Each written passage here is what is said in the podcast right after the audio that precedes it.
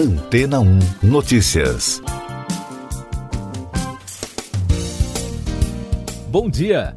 A NASA anunciou que a missão DART, também chamada de Missão de Teste de Redirecionamento de Asteroide Binário, será lançada pela Agência Espacial Americana para testar o atual potencial tecnológico humano contra um asteroide que poderá entrar em rota com a Terra. Segundo a equipe envolvida no projeto, a janela de lançamento se abre em 24 de novembro para uma viagem até um sistema binário. O alvo é a lua Dimorphos, do asteroide Didymos, que fica relativamente próximo da Terra. O principal objetivo da missão é testar a possibilidade de desviar a órbita de um asteroide e poder acompanhar a órbita posterior, o que seria impossível se fosse um asteroide muito distante. A missão está prevista para acontecer em 2022.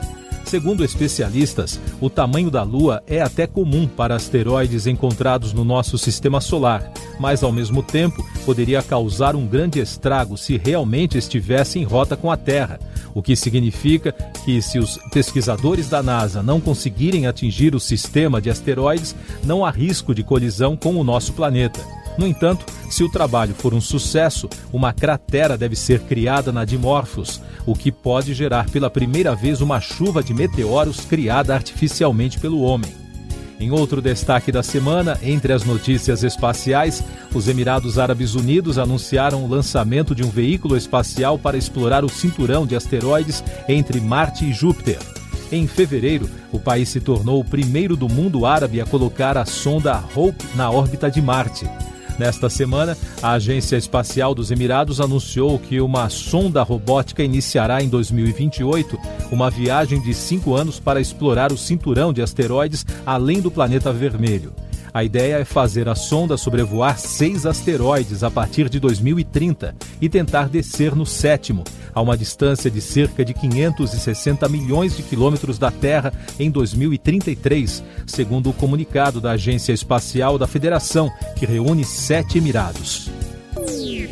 E daqui a pouco você vai ouvir no podcast Antena ou Notícias. Terremotos no Paquistão deixam 60 mortos e mais de 200 feridos.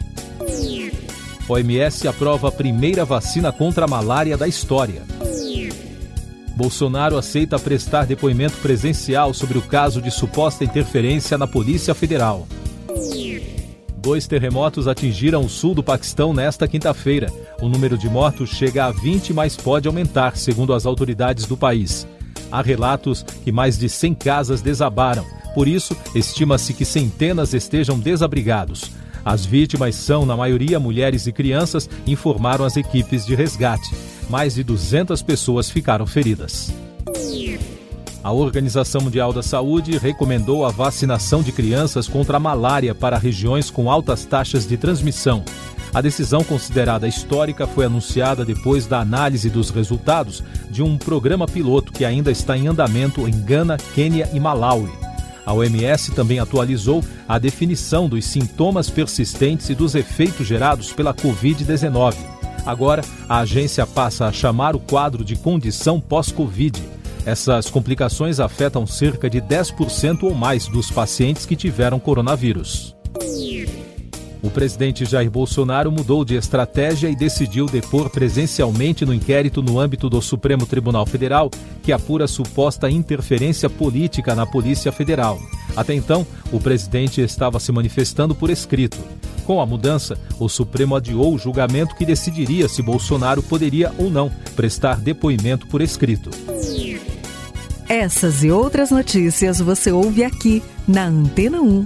Oferecimento Água Rocha Branca. Eu sou João Carlos Santana e você está ouvindo o podcast Antena 1 Notícias, trazendo destaques da política. O DEM e o PSL aprovaram na quarta-feira a fusão entre os dois partidos. A nova legenda foi batizada de União Brasil. Agora, o Tribunal Superior Eleitoral ainda precisa aprovar a nova sigla. A expectativa é que o processo de fusão leve três meses para ser analisado. A mudança pode levar à formação da maior legenda do país. O PTB expulsou a ex-deputada Cristiane Brasil, filha do presidente nacional da sigla Roberto Jefferson. Foram expulsos também o blogueiro Oswaldo Eustáquio e o pastor Fad Farage. Segundo o portal UOL, a presidente interina do partido, Graciela Nienov, acusou Cristiane de se intrometer nas negociações para ingresso do presidente Jair Bolsonaro, que já era tratado pelos dirigentes do partido. A Câmara dos Deputados concluiu a votação do projeto que flexibiliza a lei de improbidade administrativa. O texto passa a exigir a comprovação de intenção para a condenação de agentes públicos pelo crime de improbidade. Com isso, a proposta segue para a sanção do presidente Jair Bolsonaro. Política internacional. O Partido Social Democrata, que venceu as eleições legislativas da Alemanha, o Partido Verde e o Partido Democrático Liberal iniciam negociações nesta quinta-feira para conquistar maioria parlamentar. Os partidos Social Democrata e a União Democrata Cristã foram os mais votados nas eleições. No entanto, nenhum dos dois teve votos suficientes para controlar o parlamento. Dessa forma, eles precisam do apoio do Partido Verde e do Democrático Liberal para formar uma coalizão de governo. Informações sobre a CPI da Covid, o diretor da Agência Nacional de Saúde Suplementar, Paulo Rebelo, anunciou em depoimento à comissão na quarta-feira, a instauração de uma ação técnica na operadora Prevent Senior, que acompanhará as atividades do plano de saúde e poderá pedir informações. A medida vale a partir do próximo dia 14. Rebelo foi convocado para explicar a atuação da ANS diante de denúncias envolvendo a operadora. O relator Renan Calheiros anunciou que a comissão passou o presidente do Conselho Federal de Medicina, Mauro Luiz de Brito Ribeiro, à condição de investigado pela maneira como deu suporte às denúncias de prescrição de remédios ineficazes contra a doença. Nesta quinta-feira, último dia de depoimentos, a Comissão Parlamentar de Inquérito ouve o médico Walter Correia de Souza Neto, que trabalhou para a Prevent Sênior, e o advogado Tadeu Frederico Andrade, paciente da operadora de plano de saúde, suspeita de ocultar mortes por Covid e pressionar médicos a prescreverem remédios ineficazes contra a Covid. País contabilizou na quarta-feira 543 mortes por Covid e soma agora 599.414 óbitos desde o início da crise. Os números mostram estabilidade pelo 12º dia seguido. Em casos confirmados, o país totaliza 21 milhões e meio, com mais de 18 mil diagnósticos em 24 horas e o balanço da vacinação contra a doença aponta que a população que está totalmente imunizada chega a 45,25%. São mais de 96 milhões e meio de pessoas que já completaram o esquema vacinal.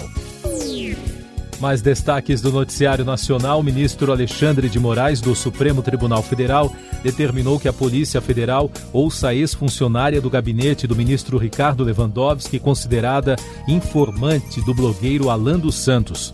A ex-estagiária será ouvida no âmbito do inquérito das fake news.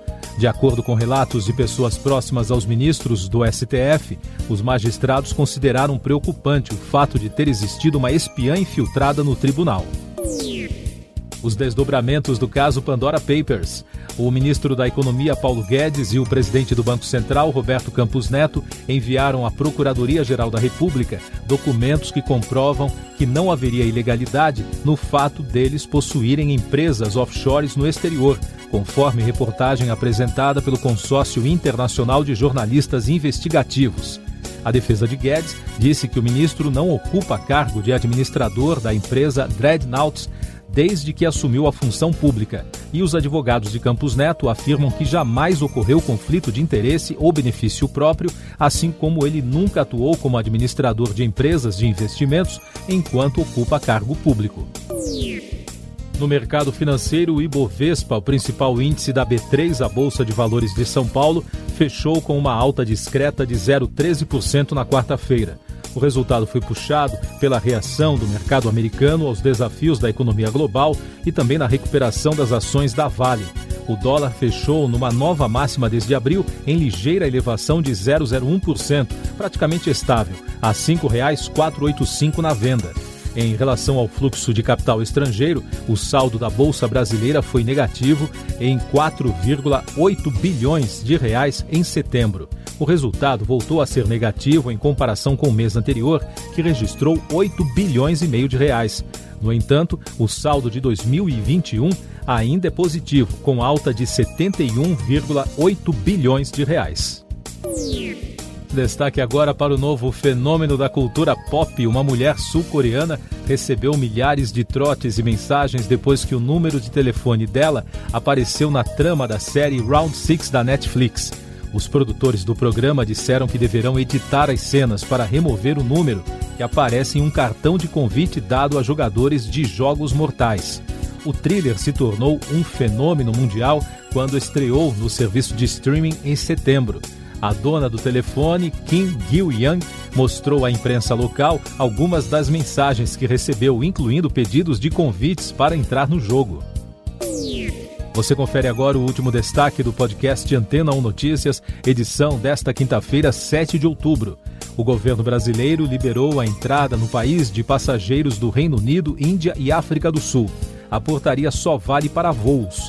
Com a mudança da regra, a única exigência aos viajantes estrangeiros é a apresentação de um teste negativo para a Covid-19.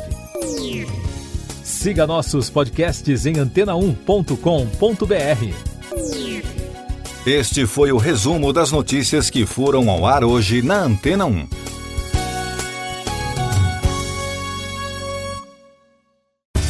Depois de tanto conteúdo legal, que tal se hidratar com água rocha branca? O consumo regular de água durante o dia traz benefícios para a saúde, como, por exemplo, manter a pele bonita e hidratada. Rocha Branca, da fonte direto para sua casa.